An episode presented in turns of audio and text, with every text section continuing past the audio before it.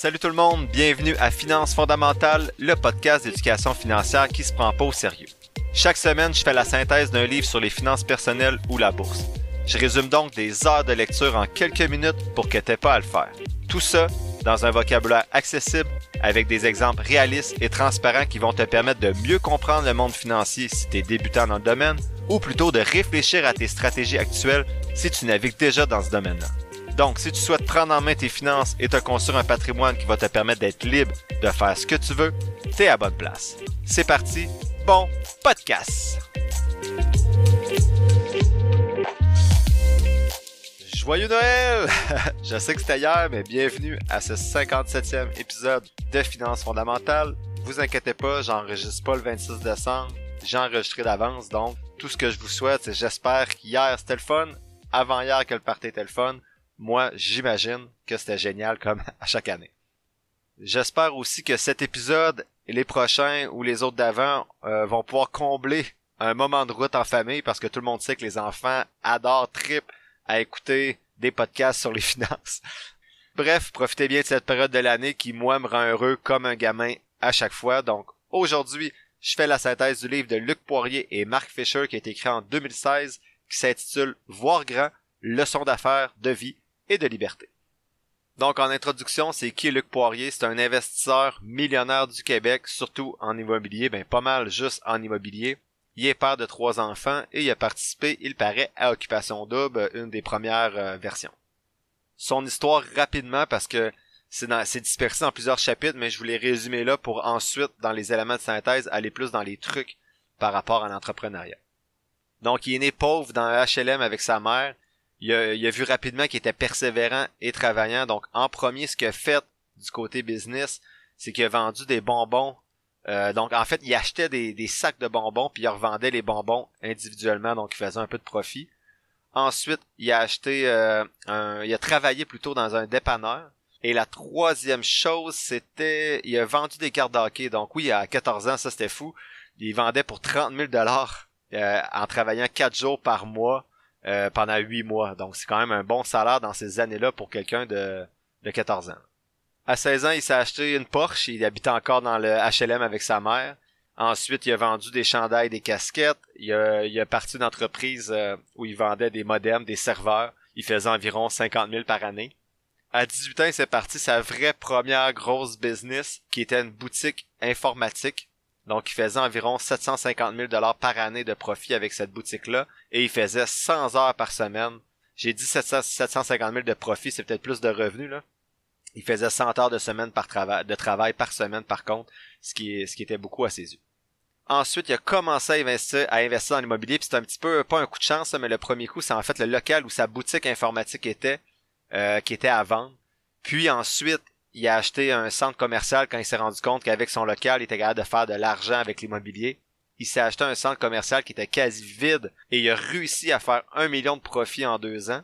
Ensuite, il se retrouve avec 150 logements, puis il a tout vendu. Mais ce qui est intéressant, c'est comment il achetait ses logements avec la carte de crédit du magasin.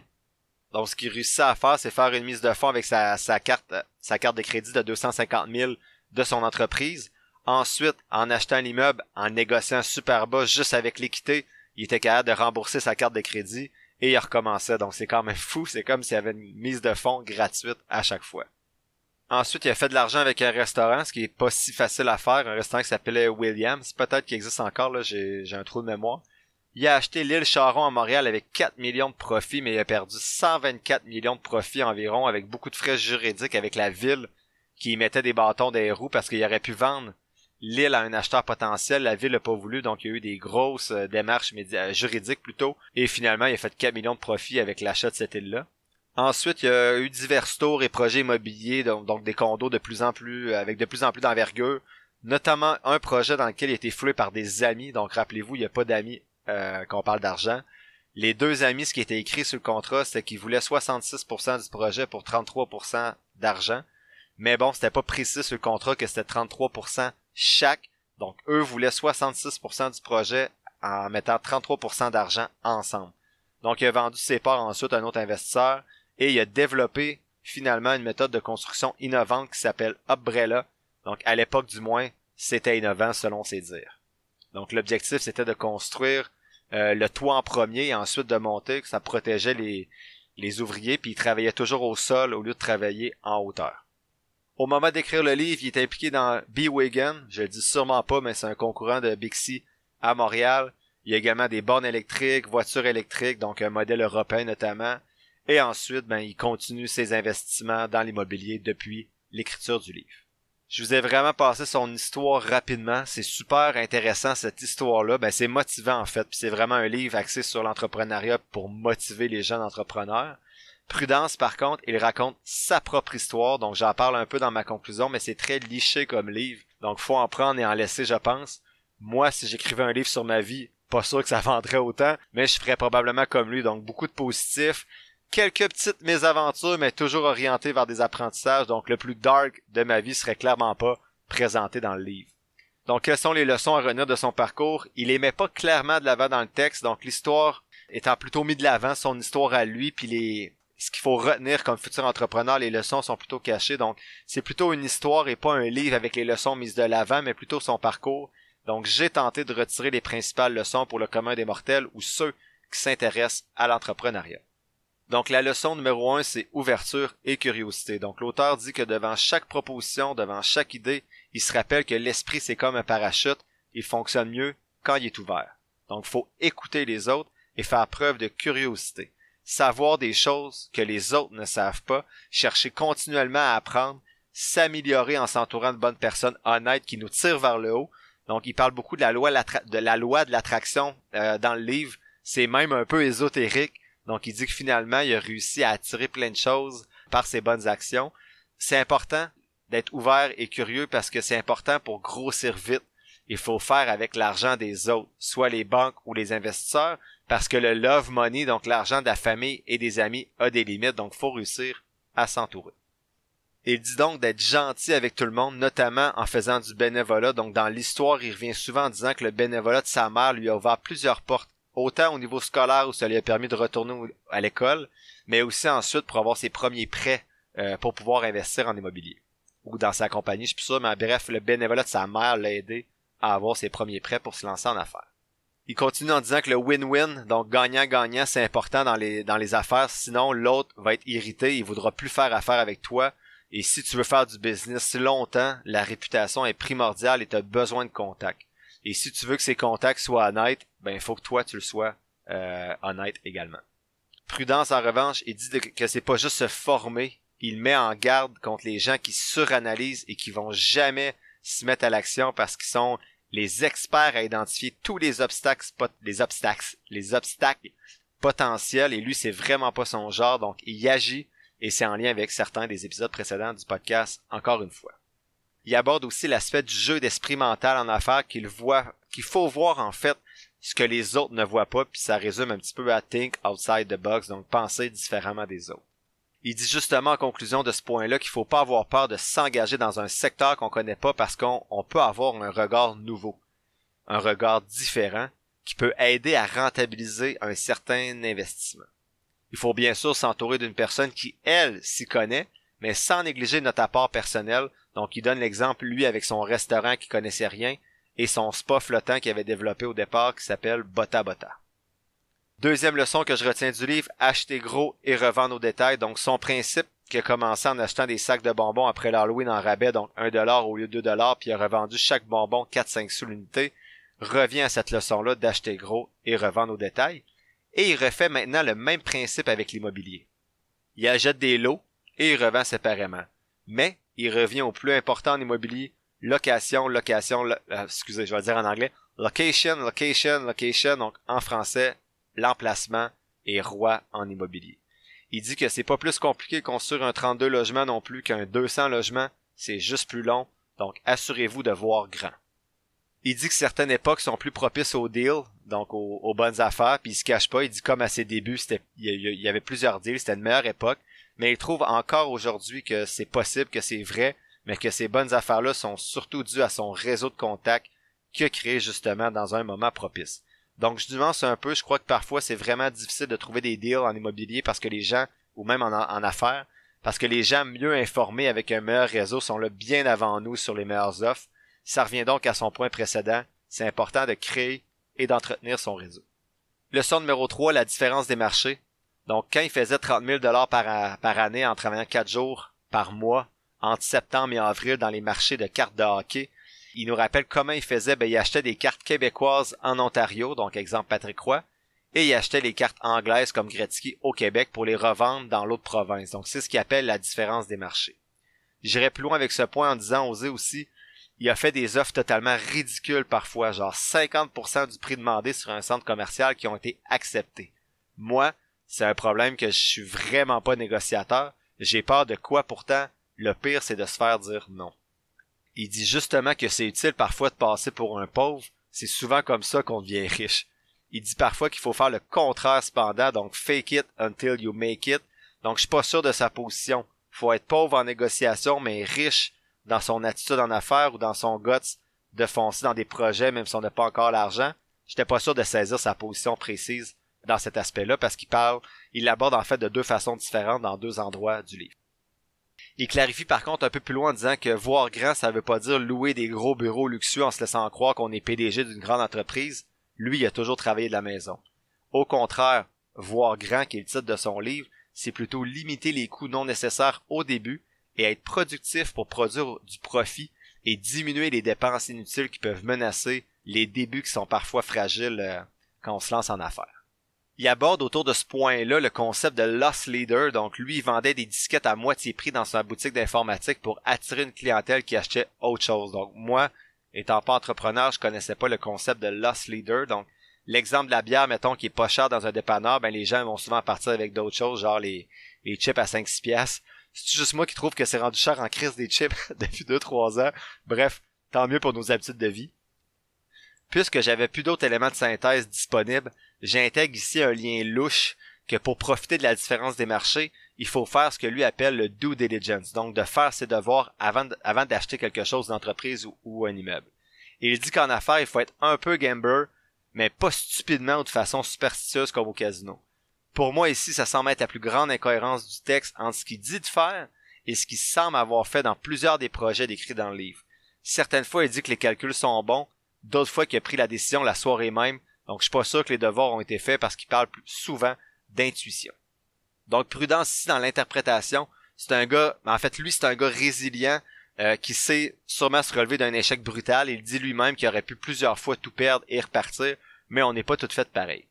Il ajoute qu'au-delà de profiter des différences du marché, il faut aider son acheteur à comprendre pourquoi il fait une bonne affaire. Faut donc pas juste flairer les bonnes occasions, mais faire réaliser à l'acheteur ce qu'on lui offre, que ce qu'on lui offre est exceptionnel, son exemple de centre commercial où il faisait rien payer aux premiers commerçants tant que leur bail précédent n'était pas fini, mais ensuite il devait s'engager pour cinq ans, ça l'a créé de l'achalandage, ça l'a amené des clients, ça a amené d'autres commerçants et il a fait un profit d'un million en deux ans. Donc en offrant aux, aux commerçants de rien payer jusqu'à temps que leur bail précédent soit terminé, ben il leur a offert une opportunité qui était win-win. Leçon numéro 4, c'est être résilient. Donc, lorsque tout semble aller contre vous, rappelez-vous que l'avion s'envole contre le vent et pas avec lui. Donc, c'est l'auteur qui utilisait une citation d'Henry Ford. Donc, cette situation représente bien la qualité, selon moi, la qualité principale de Luc Poirier, euh, celle que je retiens le plus du moins dans le livre, ne pas se laisser démolir par les obstacles et se relever si on se fait mettre à terre. C'est ce que j'admire chez les entrepreneurs de sa trempe et que je dois apprendre moi de mon côté. Euh, moi, je finis de jouer au hockey puis je vois quelqu'un qui a fait une grosse poque sur mon auto, je rumine pendant deux semaines alors que lui perd 4 millions puis le lendemain il est déjà en mode solution et même il se lève pendant la nuit pour être en mode solution. Peut-être que c'est ce qui distingue ceux qui carburent au défi et qui ont la fibre entrepreneur et qui réussissent de gens comme moi qui sont un peu plus un peu plus chicken, salariés et qui sont mieux dans leur confort euh, un petit peu. Il ajoute cependant qu'il faut apprendre aussi quand sortir d'un projet. Souvent quand il y a trop de gens qui commencent à s'intéresser à un secteur, à une entreprise, un terrain, c'est le temps de sortir. Cinquième leçon du livre, c'est liberté. L'auteur dit que ce sont vos choix, vous êtes la principale influence de votre vie et vous devez la vivre maintenant. Faites des choix pour être heureux.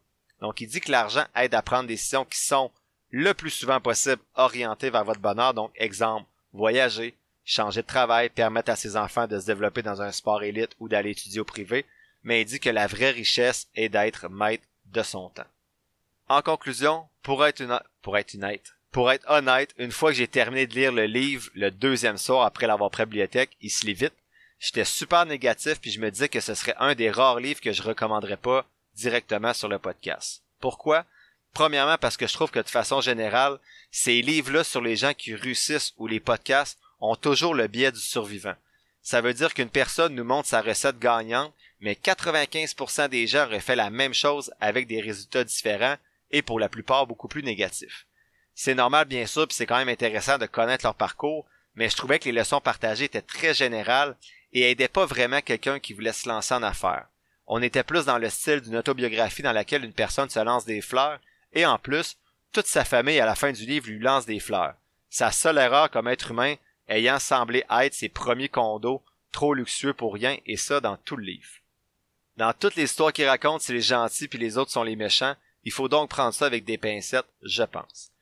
Je suis qui cependant pour dire que c'est pas bien, le gars accomplit pas mal plus que moi, j'ai pas du tout le côté business. Peut-être que quelqu'un qui cherche de la motivation, c'est un livre super intéressant. Il se contredit cependant aussi beaucoup dans ses réussites quand il va sur un coup de tête, mais après il parle de l'importance de planifier. Ça fait un peu, je donne des leçons d'affaires, mais faites pas comme moi. Donc qu'est-ce qu'un jeune entrepreneur doit retenir clairement de tout ça? C'est pas super clair. Par contre, je nuance ma conclusion en faisant la synthèse. En lisant le texte, j'avais pas l'impression qu'il y avait des grandes leçons, mais en faisant la synthèse pour préparer l'épisode, je me rends compte qu'il y a quand même des trucs intéressants. C'est juste, je pense que le livre était mal structuré parce que c'est pas tout le monde qui lit un livre en ayant une fiche de lecture et je pense qu'il y a plusieurs personnes qui n'auraient pas retenu ces leçons-là instinctivement à la fin du livre. Les leçons sont très cachées dans son histoire. Je pense qu'il aurait pu garder le même format mais à la fin d'un chapitre identifié s'il y avait une leçon à retenir de son histoire. Bref, je trouve que c'est une personne inspirante du Québec mais les leçons d'affaires sont cachées dans le livre. On finit donc par lire l'histoire de quelqu'un qui semble enjolivé, sinon bravo Luc, t'es vraiment un être humain incroyablement bon, curieux et fonceur. C'est pas un livre que je recommanderais personnellement, mais c'est intéressant dans le cadre du podcast parce que c'est un des premiers livres qui touche un peu la partie entreprise de l'investissement. Qu'est-ce que je retiens du livre? Mais pour moi, c'est un livre pour motiver ceux qui hésitent à se lancer en affaires. La semaine prochaine, je prends congé de lecture pendant le temps des fêtes, donc je réponds plutôt en rafale à des questions de l'auditoire parce que j'ai environ une liste de 50 questions encore en attente pour un épisode des abonnés. Donc je dois en passer une coupe. Donc je vais répondre à peu près à 10 questions la semaine prochaine. Ce jeudi, je vais partager sur la page Facebook du podcast les résultats des positions 13 à 15 sur ma nouvelle liste de surveillance, soit 13 Copart CPRT, 14 Old Dominion Freight Line ODFL et position 15 Expel Inc. XPEL. L'épisode tire à sa fin. Je te remercie d'avoir pris quelques minutes aujourd'hui pour m'écouter. J'espère que les contenus partagés t'auront apporté de la valeur. Si c'est le cas, ou bien que tu trouves que de façon générale, le podcast aide à ta santé financière, tu peux soutenir mon travail de trois façons différentes. D'abord, tu peux t'abonner au podcast pour 3,99 par mois afin d'avoir un accès en plus à un épisode mensuel supplémentaire à chaque premier jeudi du mois. Ensuite, tu peux donner de la visibilité au podcast en le partageant avec ton entourage et sur tes réseaux sociaux ou en cliquant sur le bouton suivre, abonnement ou quelque chose qui ressemble à ça selon la plateforme sur laquelle tu m'écoutes. Ça, ça te coûte rien et ça m'aide beaucoup. Enfin, tu peux nourrir les futurs épisodes en me posant des questions ou en me suggérant des lectures sur la page Facebook du podcast ou par Gmail. Toutes les informations sont quelque part dans la description de l'épisode. Je t'invite justement à t'abonner à la page Facebook du podcast pour avoir accès chaque semaine à l'image synthèse des épisodes et également à l'analyse des compagnies en bourse que j'effectue à l'aide de ma stratégie d'analyse fondamentale. N'oublie pas que je suis pas un expert, prends donc jamais ce que je dis pour du cash, fais toujours tes propres recherches. Sur ce, Merci encore pour ton écoute et on se voit dans le prochain épisode de Finances fondamentales.